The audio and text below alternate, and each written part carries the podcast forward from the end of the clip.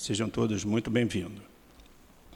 Mais uma vez, uma alegria, uma satisfação muito grande podermos estar realizando essa, essa tarefa, essa reunião pública da noite de quarta-feira.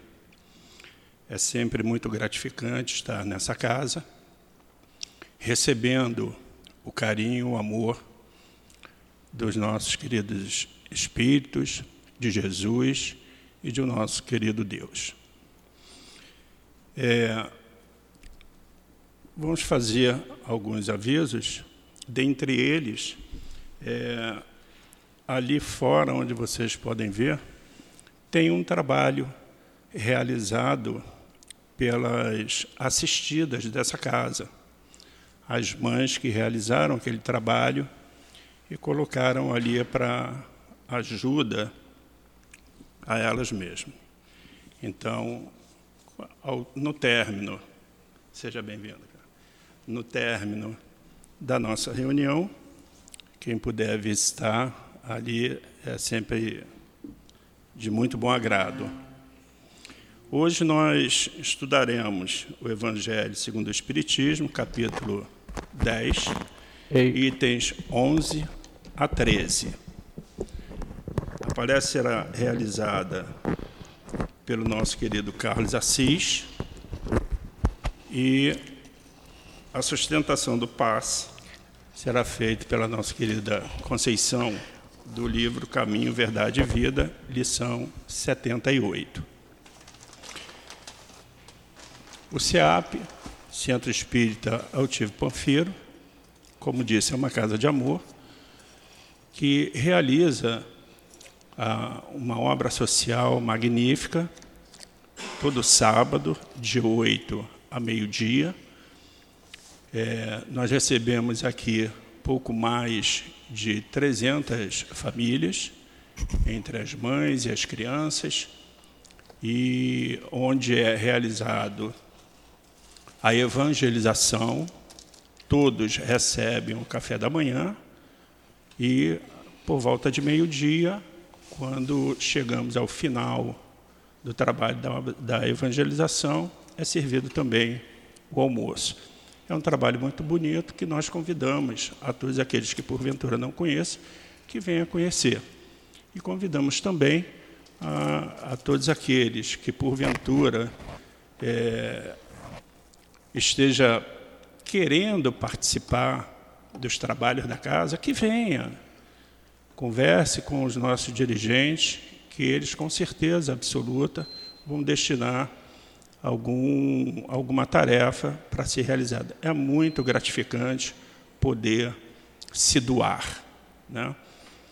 É, a gente pede a gentileza para todos aqueles que, porventura, estejam com o celular ligado, que desligue ou que o coloque no sistema Vibracol, evitando assim a possibilidade de, no decorrer da palestra, é, ele tocar e acaba pessoa ficando numa situação muito embaraçada, né? além de, de tirar a concentração, mas fica também numa situação muito embaraçada. É, nós vamos fazer a leitura do livro Chico Xavier, pelo Espírito de Emmanuel, Caminho, Verdade e Vida, lá na lição 78 verdades e fantasias. Mas por que vos digo a verdade? Não me credes?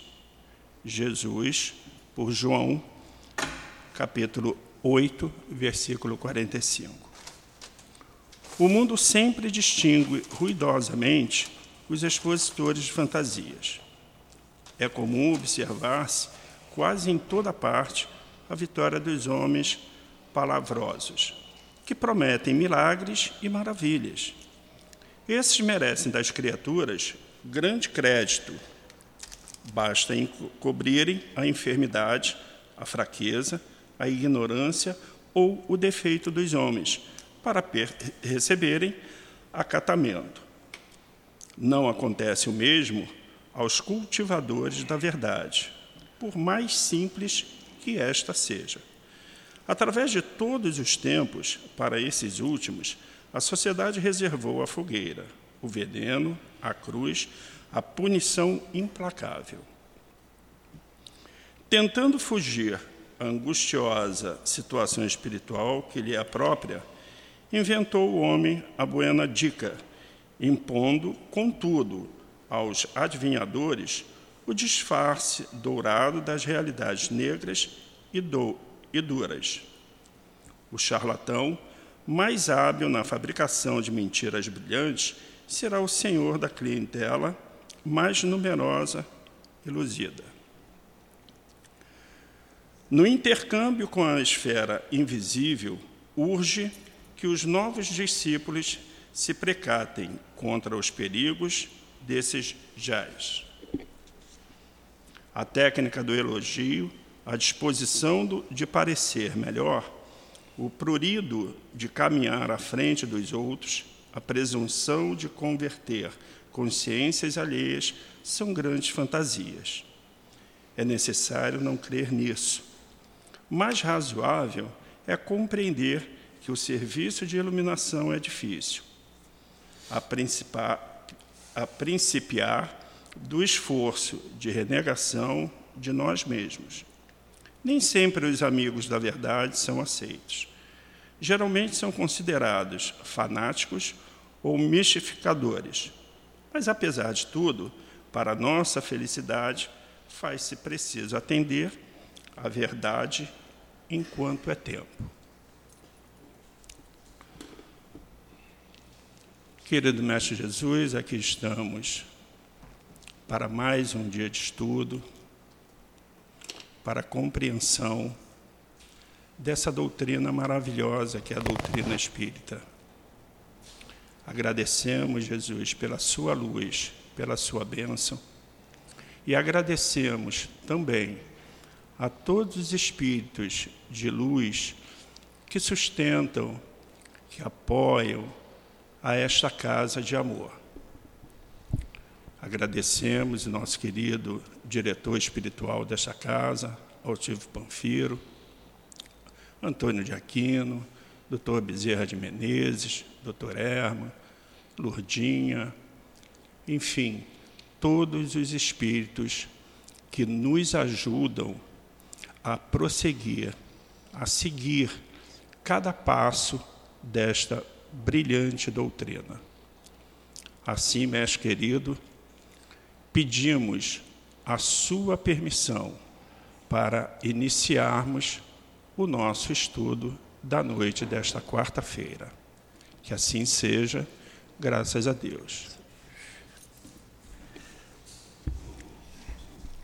Como disse, o estudo vai ser feito do Evangelho segundo o Espiritismo, no seu capítulo 10, dos itens 11 a 13, que o nosso querido Carlos de Assis vai, preparou o estudo com muito carinho e eu vou fazer a leitura do item 11. Evangelho segundo o Espiritismo, bem-aventurados que são misericordiosos. Não julgueis para não ser julgados, que aquele que está sem pecado atire a primeira pedra. Não julgueis para não ser julgados, pois sereis julgados segundo houverdes julgados outros, e com a medida com que tiverdes medido, vos medirão também a vós. Mateus, capítulo 7, versículo 1 e 2. Passa a palavra, então, querido Carlos de Assis, que Possa Jesus abençoar nossa explanação.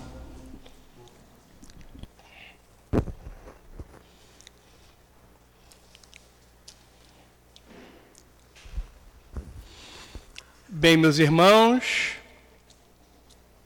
boa noite para todos. Paz, amor e muita calma para todos nós nesta noite um dia super, né? Movimentado, mas consegui chegar.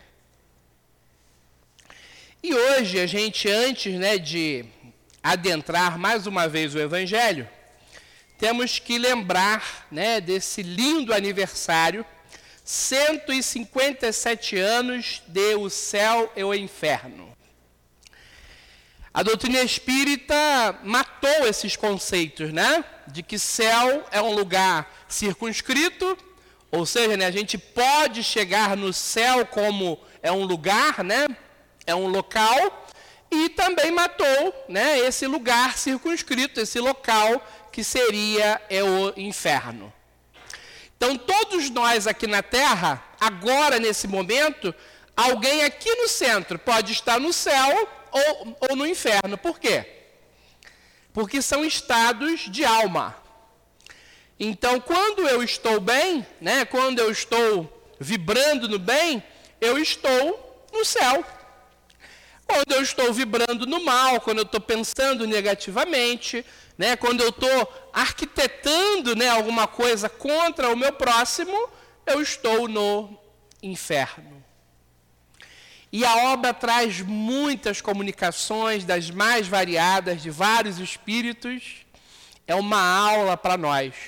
Eu me lembro no tempo que eu participava de, dava né, assim, muitas palestras no Centro Espírita Maria Angélica, e lá a gente começou esse estudo nas reuniões públicas. Gente, era, era, era algo assim muito né, prazeroso fazer essas palestras dessa grande obra. Então vamos estudá-la, né? vamos cada vez mais entender essa maravilhosa obra né? básica que é o céu e o inferno e vamos evoluir. Mas o nosso estudo propriamente, como disse o nosso irmão, capítulo 10, Evangelho segundo o Espiritismo. O título maior assim desse estudo é Bem-aventurados aqueles que são brandos e pacíficos. Não é bem a nossa praia ainda, né? Nós estamos desenvolvendo essa brandura, estamos desenvolvendo, né, essa paz, não é isso? Então, é um caminho para nós. E hoje a gente começa lá no item 11, que ele, que ele já leu para nós, e temos o título: Não julgueis, a fim de que não sejais julgados. Aquele que, que estiver sem pecado, lhe atire a primeira pedra. Estamos julgadores? Quando a gente ouve alguém afirmando eu sou julgador, né, ou, ou no plural somos julgadores, sabemos que isso é falso. Por quê? A nossa essência, ela não é julgadora. Nós somos filhos de Deus. Então a nossa essência, gente, ela é divina, ela é boa. Então ninguém é julgador propriamente. Mas nós podemos estar, é um estado. Eu estou julgador. Aquela companheira lá de trás pode estar julgadora. E o maior terapeuta de todos os tempos, Jesus, é que nos ensina: não julgueis, para não serdes julgados. Acompanhamos agora há pouco tempo um médico promovendo violência sexual, crime sexual. Aquilo nem foi assédio, né? É um crime propriamente porque teve aquela consumação do ato. Quase todos, né? Se alguém ficou de fora, tem mais é que ser preso mesmo, ele cometeu crime, aquilo tudo. Assina embaixo também, tá, gente? Perfeito. E aí, todos aqueles médicos, hein, gente? Todos aqueles enfermeiros, técnicos, funcionários, será que eles só foram descobrir isso agora? Estranho, né? Então a gente gosta de também escolher uma pessoa, né? Essa pessoa representa o mal. Não tem que ser presa, fora aqueles que querem fazer justiça com as próprias mãos, né? quero matar, eu quero tirar a vida dele, eu quero bater, não é isso? A gente tem que olhar também o contexto. Será que foi aquele fato apenas? Sabemos já que não, né? E esse tempo todo? Onde estavam aqueles médicos, enfermeiros, técnicos, funcionários? Às vezes, gente, por mais que, claro, o crime está aí, pode também ter entre eles uma rixa pessoal, um problema, é um conflito. E já tinha que ter sido denunciado há muito mais tempo. Por que, que não foi? Ah, não sei. Para ver a nossa responsabilidade coletiva. O Simonetti tem aquele livro, né? Atravessando a rua. Nós somos responsáveis uns pelos outros. A mesma mão, a, mesma mão que eu tenho para julgar, eu tenho para elogiar. Por que, que eu não elogio? Por que, que eu não busco nas pessoas dados positivos para que eu possa divulgar? Jesus trouxe a boa nova, a boa ideia. Por que, que nós só divulgamos os fatos negativos ou temos uma tendência maior a falar de coisas negativas? Existe aí um chavão aí do nosso movimento espírita que fala assim, ó, espírita não julga. Olha que maravilha. Poxa, o espírita não julga. Pior, o espírita condena. Condenamos as pessoas? O pior é quando alguém fala assim: não quero mais no meu centro. Você agora é dono do centro? Não é assim? Não quero mais da minha vida. É, na sua vida aí você, né? Aí já coordena a sua vida, né? Mas quando a gente lembra que nós falamos que somos espíritas, qualquer atitude dessa não é espírita. todos os espíritas que foram expulsos de casas espíritas deveriam estar lá até hoje.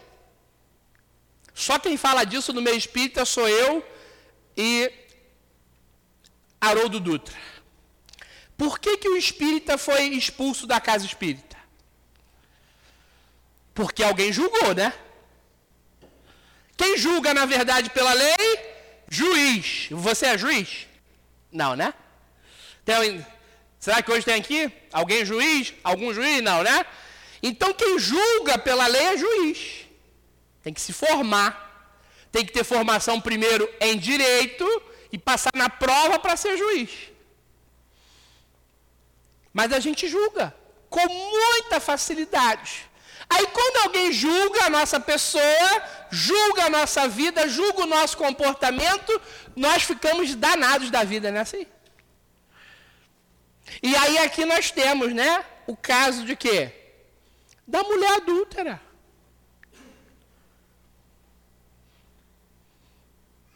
Temos essa moral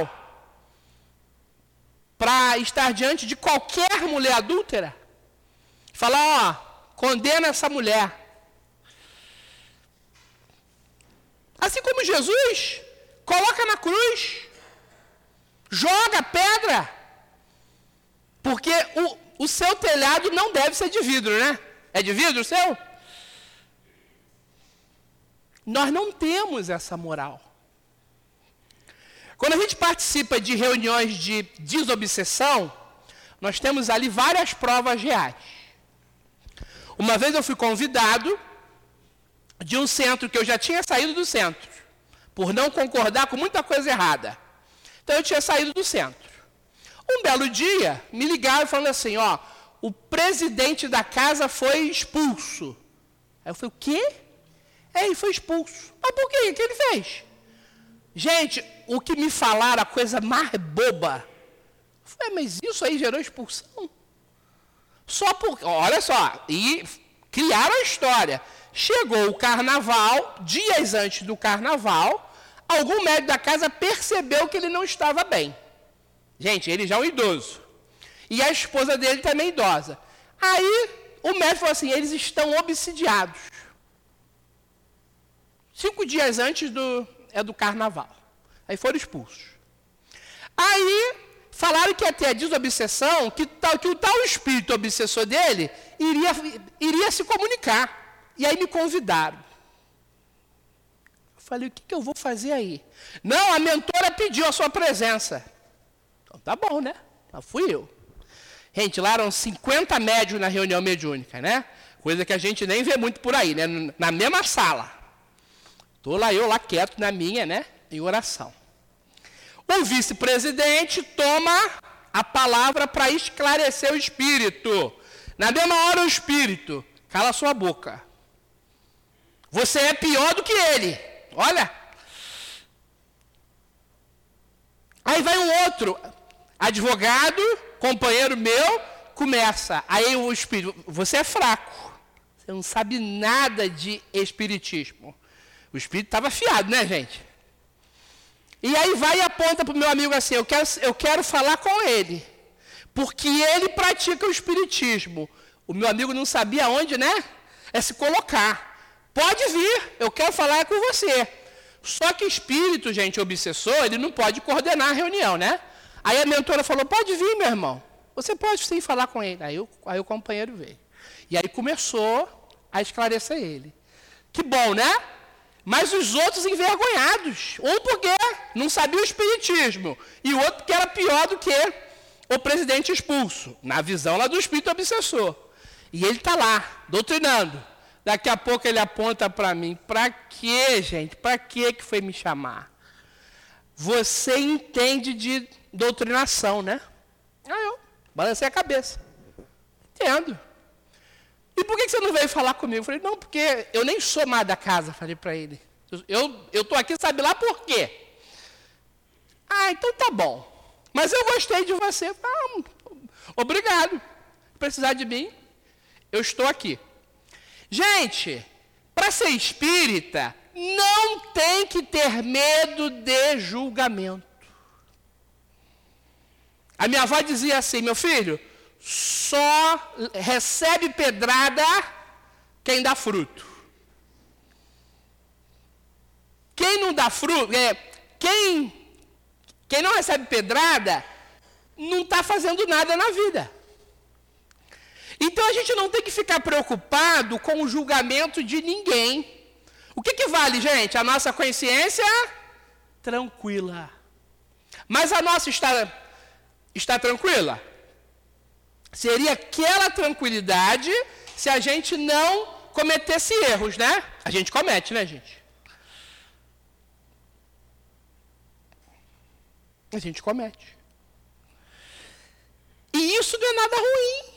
É o nosso estágio ainda de provas e de expiações. A Federação Espírita Brasileira, responsabilidade dela, afirma que nós estamos no, nos primeiros passos da regeneração. Então a gente já está começando uma nova fase.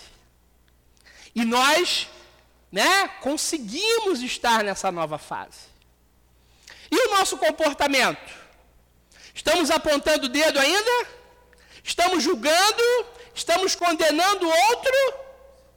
E o pior, a gente não quer ser condenado, quer? A gente não quer ser julgado. Então, no item 13, Kardec coloca: aquele que estiver sem pecado, que lhe atire a primeira pedra. E os benfeitores apontam a solução, a indulgência. Estamos indulgentes? Nós não somos indulgentes ainda. Por quê? Porque estamos em fase de transformação, né? Mas a gente pode já estar indulgente, não pode? E o que é indulgência? Eu vou estar sempre pronto para perdoar. Estamos? Por esses dias agora, não me lembro a data, e eu já falei desse, desse caso aqui na casa, fez aniversário no mundo espiritual a nossa querida Daniela Pérez. Lembram dela? A Glória Pérez não consegue perdoar o Guilherme. E ela fala para nós: eu não, eu, eu, eu não, é, eu, eu, eu não consigo, mas ao mesmo tempo eu não quero. Jesus obriga a gente a perdoar? Não, né? Ele convida. E ele mostra para nós a excelência do perdão, o quanto faz bem para a gente, né? O quanto gera saúde para nós. Jesus ele não obriga, vai lá e perdoa. Não. Então a Glória diz que ela não quer. Ela foi traída, gente. O Guilherme era amigo dela particular. O Guilherme tinha a chave, a chave da casa da glória. Ela fala, ele poderia ter paixão pela Dani, ele podia até ter amor pela Dani, mesmo ela casada, eu iria respeitar ele. E aí cabia a Dani, a ele, saber é o que fazer, né? Da vida. Se ela ia separá-la do Raul, mas eu não perdoo. Ele matou a minha filha. Ela nem fala na Paula. Ela diz que a Paula para ela é insignificante. O problema é o Guilherme. Todos nós temos problemas com mágoa, né, gente? A gente já assume isso. Espírita sente mágoa. Porque espírita normalmente está transitando das provas e das expiações para a regeneração. Agora é o momento da gente processar essa mudança de fato, fazer uma mudança efetiva nas nossas vidas.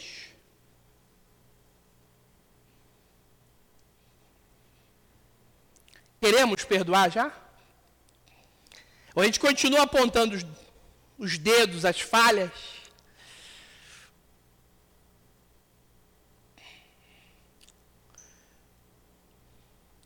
Jesus, com a mulher adúltera, falou assim: mulher, onde estão os vossos acusadores? Ninguém vos condenou? Ela lhe disse: Não, Senhor. Não, Senhor. Jesus então respondeu: Eu também não vos condenarei. Ide e no futuro não pecais mais. Pecamos de novo? A mulher adulta pecou, gente? Todo mundo diz que sim, né? Ninguém nunca pecou na vida. Por quê? Pecado vem daquela expressão lá do latim peccatus. Significa tropeços. Todo mundo tropeça na vida. Ninguém nunca pecou contra Deus. Isso não existe. É criação do homem. Do homem que queria dominar o ser humano por temor a Deus. Todos nós tropeçamos. A mulher adulta também tropeçou. E Jesus falou, falou para ela naquela linguagem antiga: então vai e não peques mais. O que, que ele quis dizer? Não cometa mais o mesmo erro. A gente comete o mesmo erro? Comete, né? Só muda a pessoa. Muda a pessoa, o lugar, a hora. A gente, né? Aí quando a gente tem, tem já o lado consciente desenvolvido, poxa, estou eu de novo na mesma situação. E por que será que eu estou na mesma situação? Porque eu eu não aprendi a lição. Eu não aprendi. Então, quando eu não aprendo, eu volto para a mesma experiência, só que com uma outra pessoa, em um outro lugar, em uma outra hora. Mas é a mesma situação. Então a gente precisa evoluir e não errar mais o mesmo erro. Um dos meus mentores, né, é, assim, é o meu mentor, na verdade, é ele que tem essa função, é o, é o mentor Júlio, ele fala assim para mim: eu quero que você erre um, um novo erro para que você possa aprender uma outra coisa. Quando você erra é o mesmo erro, aí não é positivo. Porque mostra que você está preso no erro. Quando eu tenho um erro novo, é que eu estou caminhando, gente. É que nós estamos caminhando, estamos transformando a nossa vida. É uma nova experiência. Mas quantas vezes a gente se vê na mesma situação? Então nós temos que ter um cuidado muito grande com essa censura. Não é isso? A censura é muito grande. Eu conheci um médium há muitos anos atrás, a gente chama ele de Kiko. Kiko é um médium paulista. Trabalha com o espírito Hamed. Espírito assim muito conhecido, né? E o Hamed fala assim: o melhor julgador é aquele que julga a si mesmo. Vou me julgar. Não vou julgar o irmão, eu não vou julgar a outra irmã, não vou julgar aquela última senhora lá, eu vou me julgar.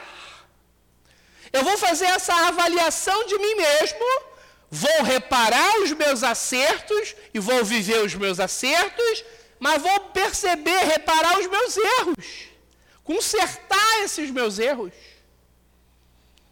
E quando eu estou me julgando, como eu também né, já fiz muito, né, julgando a vida alheia, eu tenho que perceber se quando eu me julgo, se eu fico muito árido, se eu fico muito amargo. Me julgo com muito amargor, né?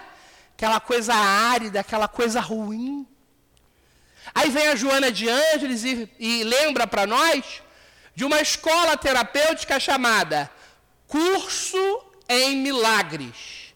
O milagre para eles é a sua atitude. E o grande ensinamento deles é o seguinte: seja gentil consigo mesmo. Eu posso perceber as minhas falhas? Posso e devo, né?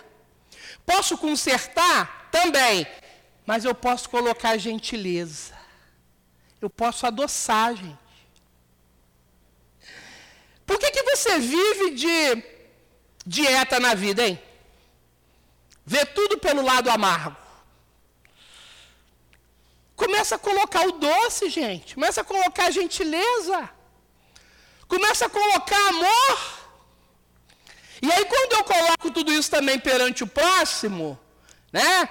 Nunca mais eu vou falar assim, hum, o cabelo daquela moça estava tão desgranhado, né?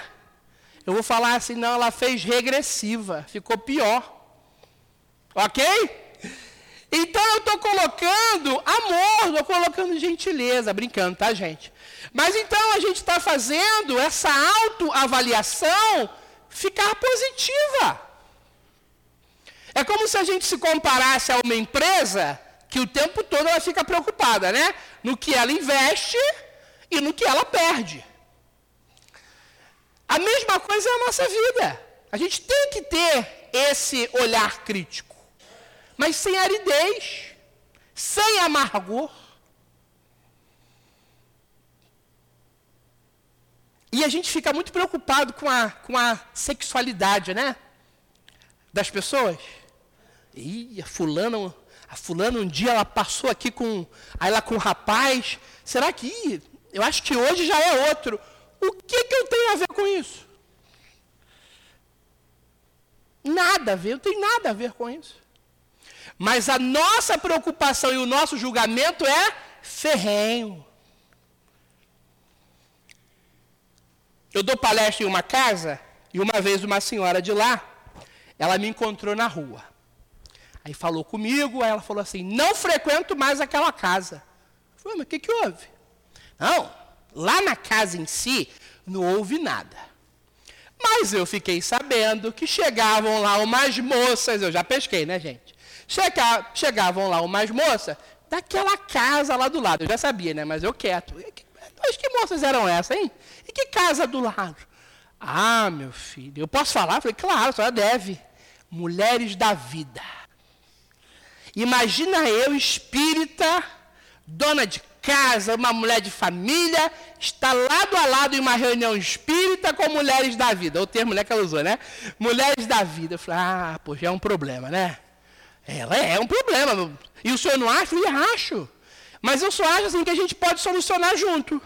Ah, é? É, é claro. A senhora tem mais é que conviver com elas.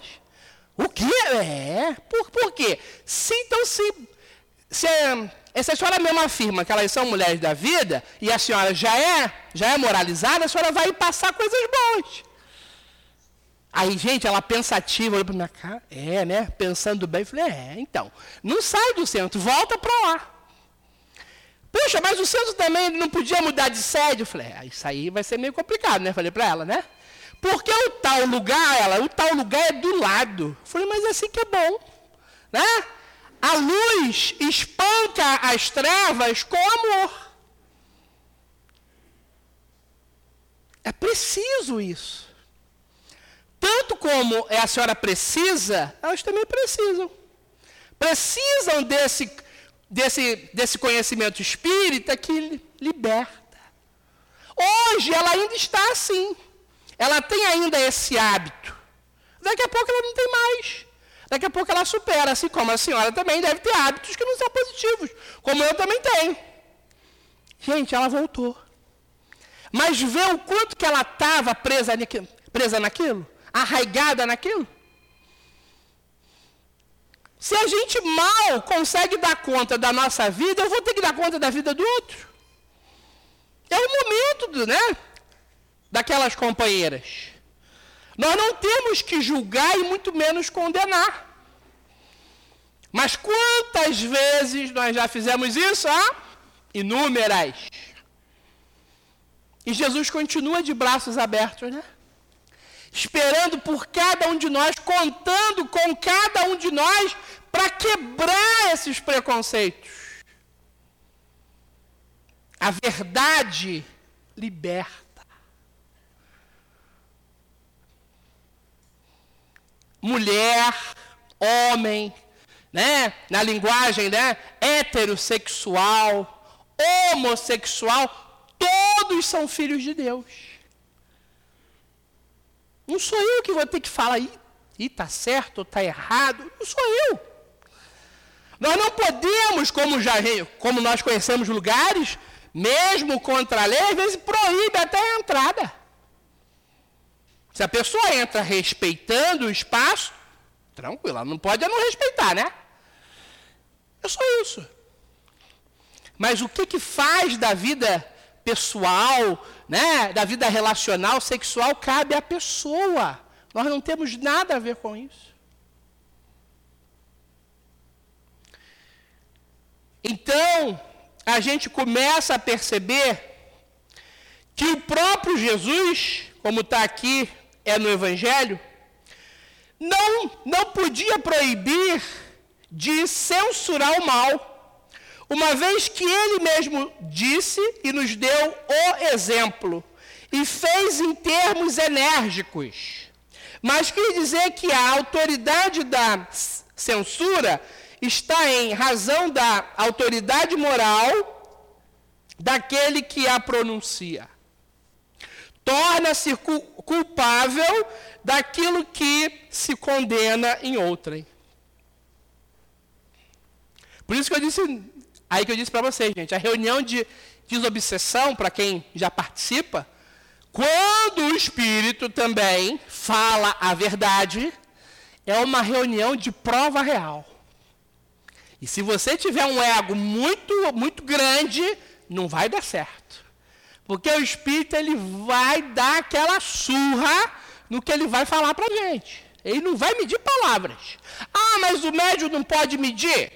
Quando é mediunidade consciente, né? o médico está muito, tá muito consciente, pode.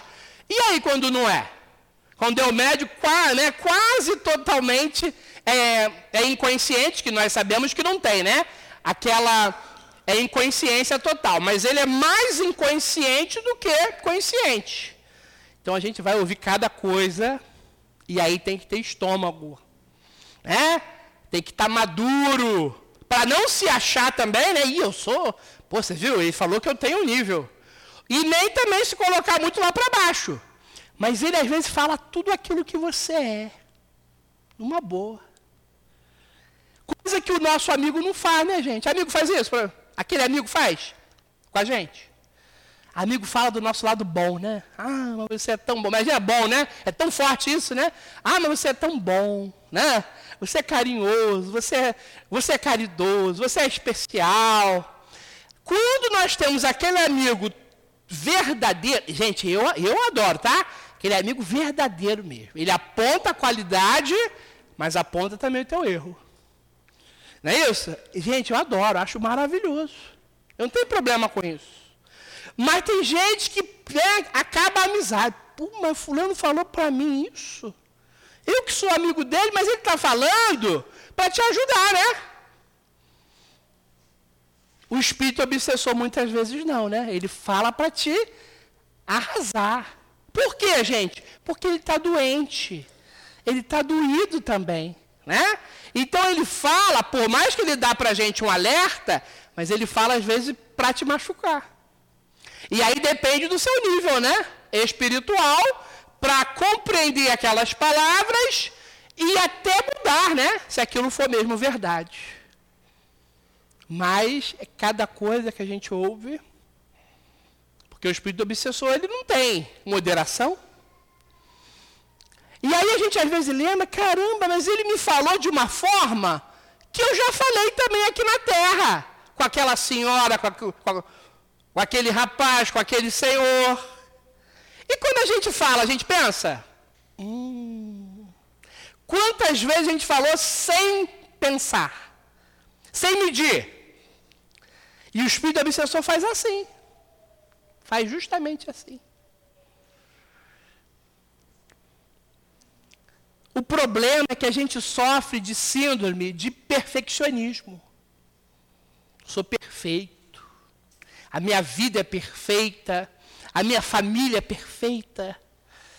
E aí, quando a gente ouve alguma coisa que, que, que, que vai de, é de encontro a isso, mas numa oposição, aí a gente fica danado da vida. Né? Ser espírita não é ser perfeito. Ser espírita, o que, que é? É reconhece-se o verdadeiro espírita pelos esforços diários que ele faz para domar as suas más inclinações.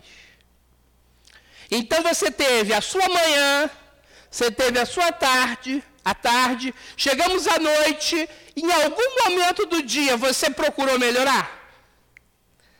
Você procurou sair daquele erro? Cedeu solução?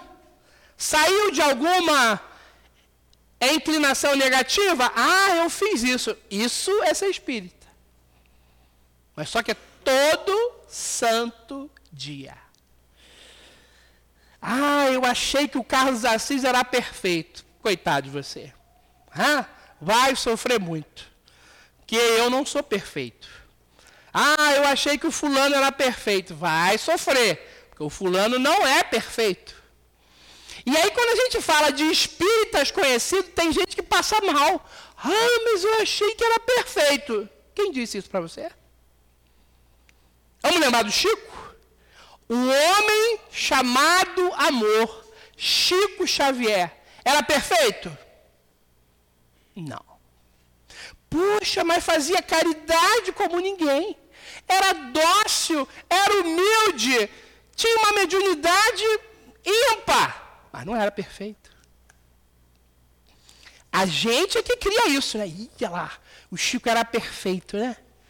Não tem perfeição na terra. Não tem.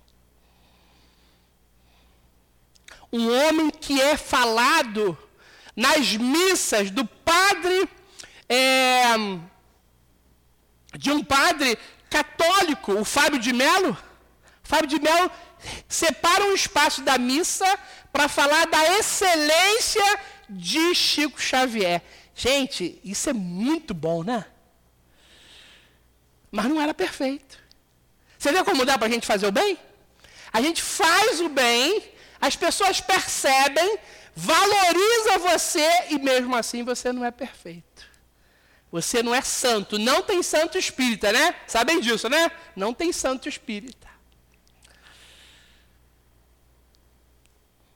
Mas para eu evoluir, para que eu possa evoluir, Para que eu possa crescer espiritualmente, eu preciso superar esse hábito extremamente negativo de julgar.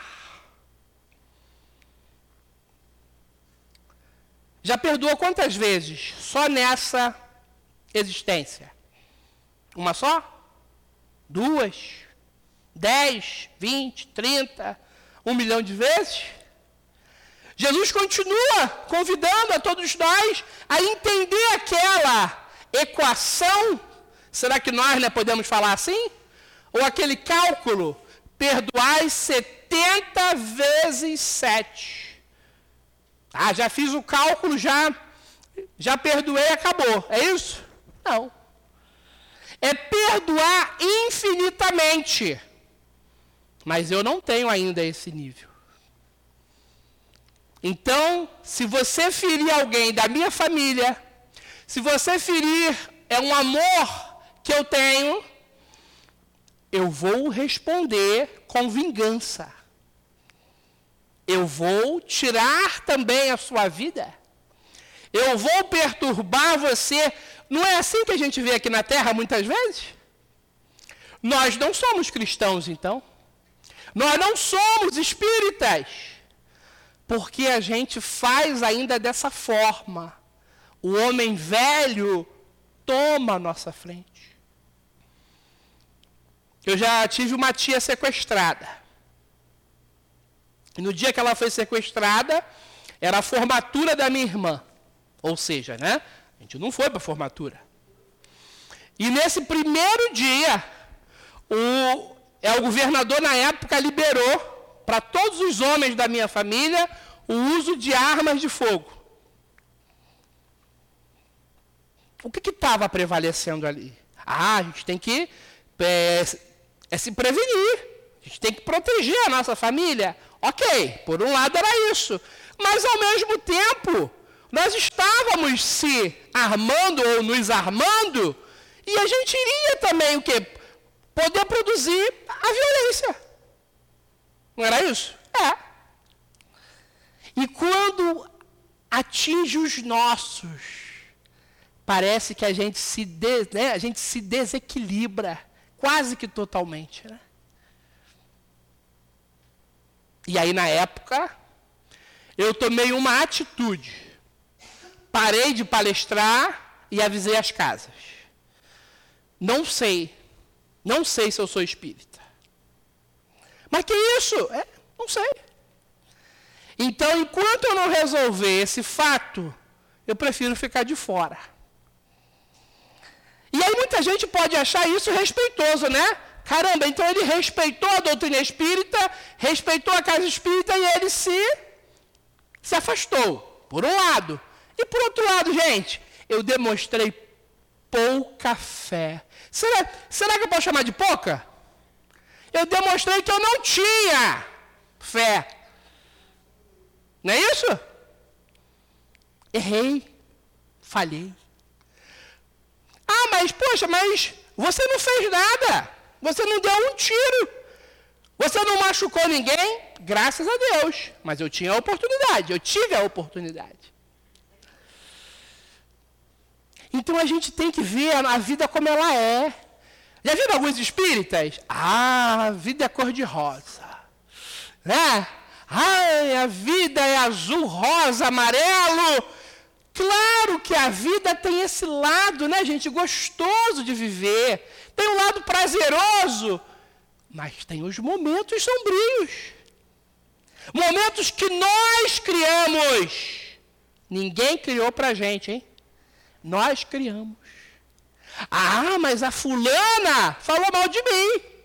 E aquele fulano lá, ele me deu um tapa aquele dia.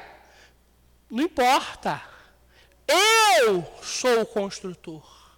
De alguma forma eu ó, assimilei, atraí essas coisas, esses fatos, essas pessoas para a minha vida. É fácil a gente terceirizar a culpa, não é? A culpa é do obsessor. A culpa é da minha mãe, a culpa é do meu pai, a culpa é do meu inimigo. A culpa é daquela mulher que me traiu, não é fácil? vamos assumir a nossa responsabilidade? Pode ter hoje aqui alguém que viveu o drama daquele casamento fracassado e quando terminou, viraram inimigos. Não é isso? Aí fala assim: puxa, aquele meu marido não valia nada. Ele pode ter as falhas dele, mas numa relação, os dois são, são responsáveis. Teve acertos e teve erros de ambos os lados. Por que a culpa toda é dele? Ou por que a culpa toda é dela?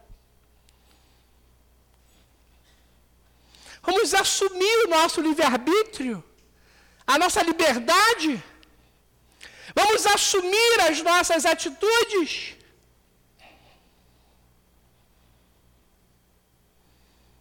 Convivi com um homem dos maiores palestrantes espíritas do mundo, Geraldo Guimarães.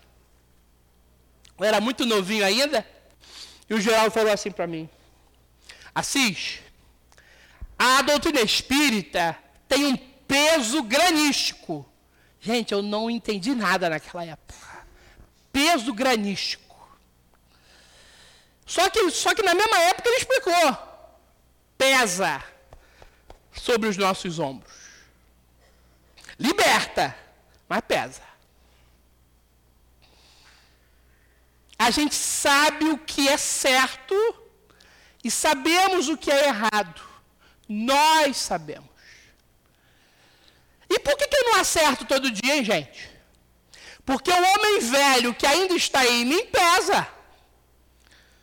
Nós temos inconsciente, nós temos ego, nós temos instinto, nós temos a nossa parte sexual. Tem espírita que passa mal quando ouve a palavra sexo, né? Nós temos a vontade sexual. E quantas vezes tudo isso está na nossa frente? Ou toma a nossa frente? Então a gente pode e deve dinamizar melhor a nossa vida, otimizar melhor a nossa vida.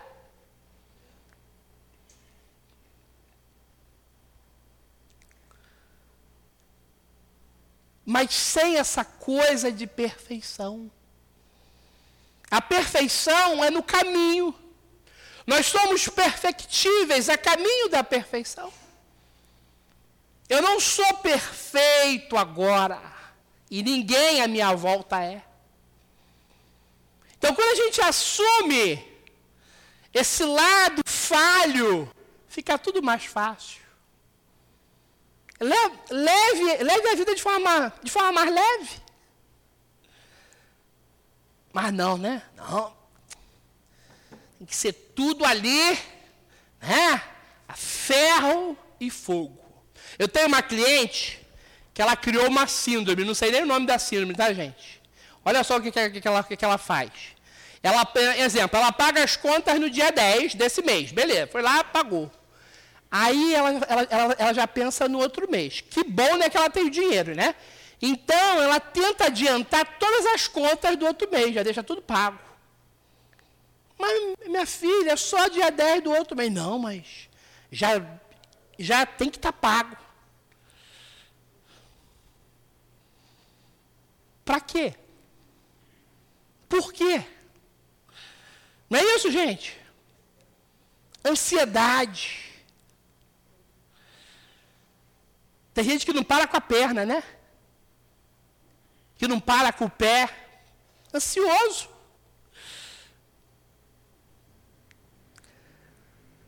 Eu já deixei atrasar a conta, né? Até por lazer. Pessoal, que isso? Ah, não quis pagar.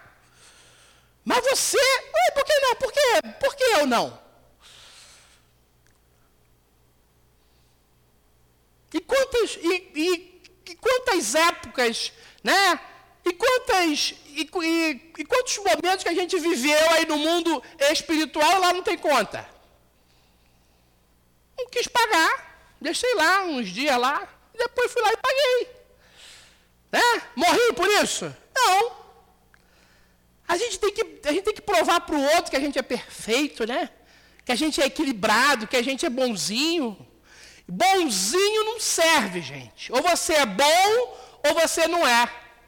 Só que Jesus falou: bom é o Pai que está nos céus. Nós não somos bons ainda.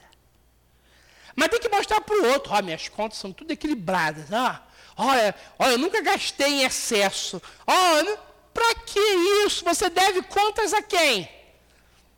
Você deve, né? O que para os outros? Só para a gente ficar nesse jogo.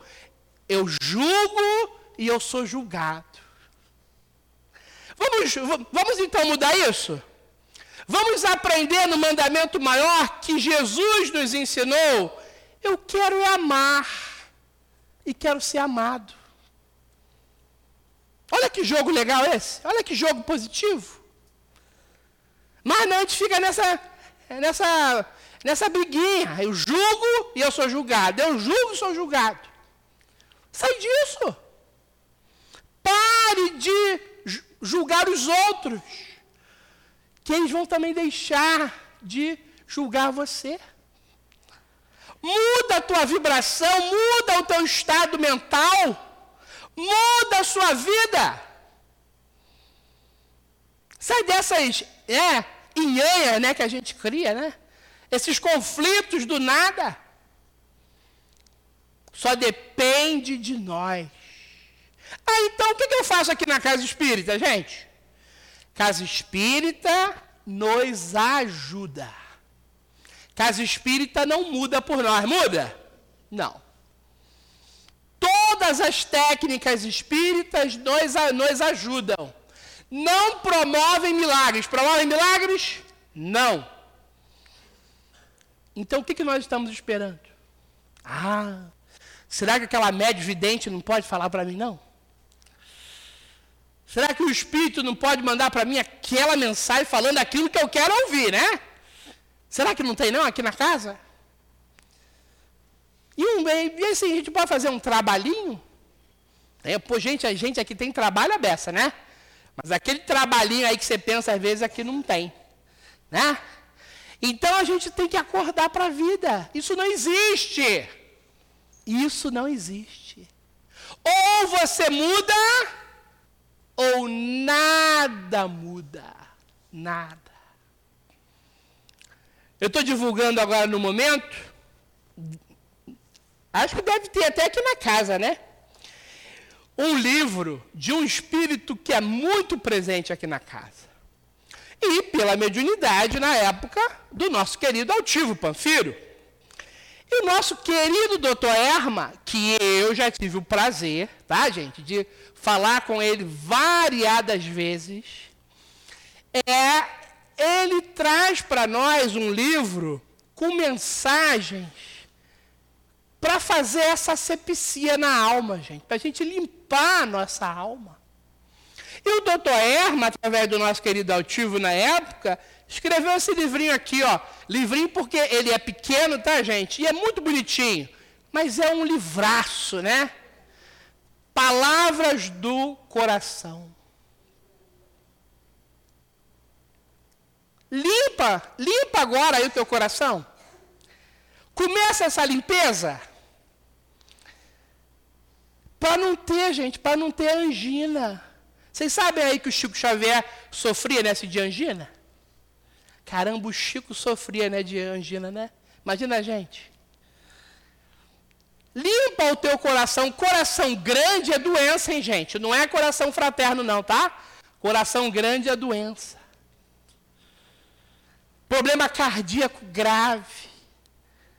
Se você limpasse o seu coração totalmente, você não ia ter mais isso, né? Caramba, mas caramba, se o, se o, se o Chico teve, hein? Imagina a gente. Por isso que a gente teve Covid, né? Eu brinco, tá, gente? Uns, uns tiveram cocó. Que, que é isso, cocó? Né? Ficou lá, né? Sofrendo alguma coisa, o médico falou: ó, não, não tem Covid. Aí eu, eu, eu brinco, tá? Esse tinha cocó. Né? estava mal vibratoriamente, né? Vezes tinha até os mesmos sintomas. O médico falou, não tem Covid, já fez o exame, não tem. Não tem, não tem, né, gente? A medicina é assim, né? Não tem. E tinha o quê? a vibração caiu. A pessoa se deixou levar. Gente, qualquer doença é assim. A gente fica para baixo, a imunidade cai, né? Mas se fizer o exame e não der no exame, não tem doença. Então não tem, você não teve Covid. Eu tive, tá? Com laudo médico e tudo. Internado, a coisa linda, gente. Aprendi quase nada. Né? Então olha como a gente precisa estar aqui no centro para aprender a verdade espírita. Aprender a verdade de Jesus. Nós estamos em transformação, nós não estamos transformados. Então, Erma traz aqui o bálsamo necessário para as nossas dores. Ele fecha o assunto? Não, né? Espírito superior não fecha assunto. Mas aqui nós temos o remédio necessário para essa limpeza, para essa autocura que é de dentro para fora. E o erma aponta, né? Como o maior medicamento para a gente fechar o amor. Nós só nos curamos com amor. E o Herman fala: esse é o maior remédio. É o remédio que vem de Deus, através de Jesus. Dos amigos espirituais, que ele é um dos nossos amigos espirituais, o doutor Erma, vem trazendo para nós. Mas temos que utilizar esse amor, gente. Temos que sentir esse amor. Você está sentado ao lado aí de uma pessoa, aí no salão, de repente você nunca viu na vida, né? Ou, só viu aqui na casa. Mas você não sabe quem ela é, você não sabe de onde ela veio, você não sabe aquilo que ela sofre, né? E aí, gente, você não precisa pedir para ela o WhatsApp, tá? Porque isso é intimidade. Mas você pode fazer uma coisa tão bela, né? Olha para o lado. Vocês podem olhar para o lado agora? Olha para o lado, gente. Olha para trás, né? Vamos olhar para as pessoas. Vamos saber quem é essa pessoa que está do nosso lado. Eu conheci um, é um rapaz que ele saía voando do centro, né? Um belo dia peguei ele. Por que, que você sai assim com tanta pressa? Aí ele falou, ah, eu vou te falar. Falei, o que, que é? Sou muito tímido. Falei, não, você não é. Ah, não, não, você está. Ninguém é tímido em essência, você está tímido. Mas aí a gente pode conversar. Ah, o Senhor, eu sempre quis conversar, olha. Aí, então vamos conversar aí, gente. Aí eu sempre conversava com ele. Aí daqui a pouco vinha um, ele fez não sei quantos amigos no centro. Mas primeiro ele saía que nem aquele de flash, sabe? Abria a porta. Ah, Para quê? Abre a sua mão aí, tá? Imagina que nela tem um chumaço de algodão. A Joana de Anjos indica isso para nós. Imagina na sua mão agora um chumaço de algodão impregna ele com, com o seu próprio amor. Faça isso. E leve a sua ferida. Deixe o amor cicatrizar a sua ferida. Porque, como diz o poeta, o amor tem feito coisas que até mesmo Deus duvida. Já curou desenganados, já cicatrizou tantas feridas. Hoje é mais um dia de cicatrização de velhas feridas. Vamos deixar o médico Jesus cuidar de cada um de nós que esse amor envolva todos aqueles que sofrem em grande escala nesse momento e que possamos, ao invés de julgar, amar. Que o nosso esforço seja amar. Graças a Deus. Quem quiser conhecer o nosso livrinho, que Altivo nos deu aí de presente através do nosso querido Dr. Erma, no final é só falar comigo. Se tiver na livraria, compre lá também. Mas quem precisar, temos esse aqui ainda à disposição. Para quem quiser presentear alguém ou ler em casa.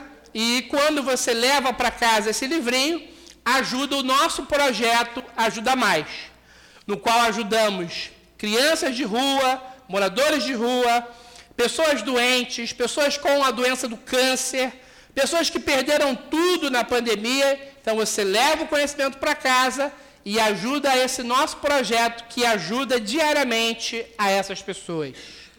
Muita paz. Esse é o 3. Agradecemos o nosso companheiro Carlos Assis pelo estudo que trouxe para a noite de hoje, muito esclarecedor. Muito obrigado. A casa se sentirá muito honrada com a sua presença outras vezes. Passamos agora para o segundo momento, que é o momento do passe. Pedimos aos médicos que se coloquem.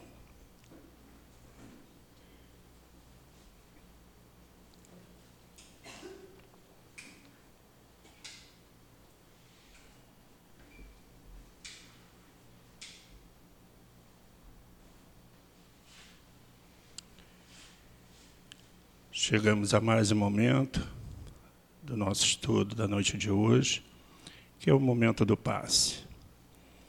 Pedimos a Jesus a sua bênção, a sua proteção, e que possa, por intermédio dos médios desta casa de amor, realizar o seu trabalho com a ajuda dos nossos guias espirituais, que eles possam, pelas suas mãos, transmitir os fluidos e as energias que tanto vieram buscar nesta casa.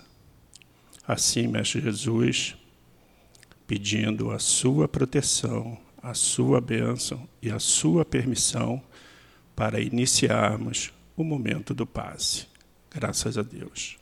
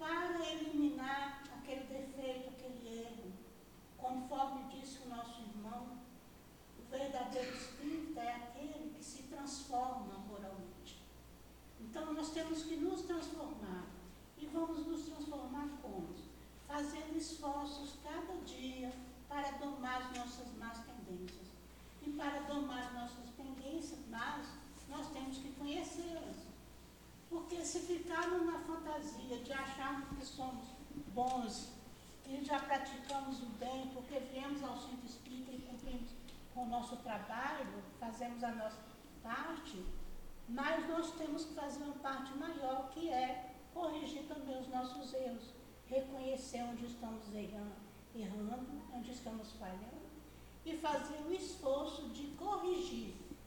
É fácil? Não, é difícil. Mas é o único caminho, porque Jesus mesmo nos disse: Eu sou o caminho, a verdade e a vida. Ninguém vem ao Pai a não ser por mim. Então, não adianta a gente dar volta, dar, é, sair é, para o mundo, para a fantasia e achar que já somos bons, que não temos que melhorar. Nós temos muito que trabalhar nós mesmos, buscando nos conhecer, buscando ver aonde nós estamos falhando, buscando ver como corrigir as nossas falhas, buscando Jesus, orar, pedir ajuda aos nossos guias espirituais, porque eles vão nos ajudar, eles são os maiores interessados, nosso anjo de guarda, quer a nossa melhoria, e nós buscando a Ele, Ele vai nos ajudar a ver onde estamos necessitados de corrigir e como fazer para corrigir. Só existe um caminho, que é o caminho de seguir Jesus. Ele é o nosso modelo e guia.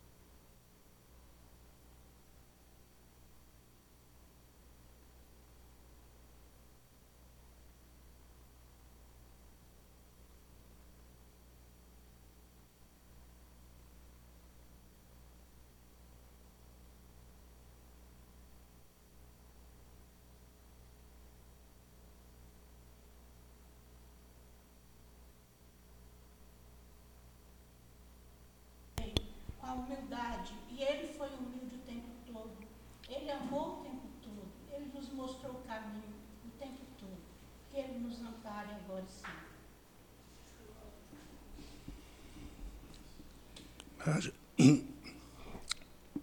Querido Mestre Jesus, mais uma vez queremos agradecer por esse bálsamo que aqui recebemos. Queremos agradecer, Jesus, por estarmos nessa casa.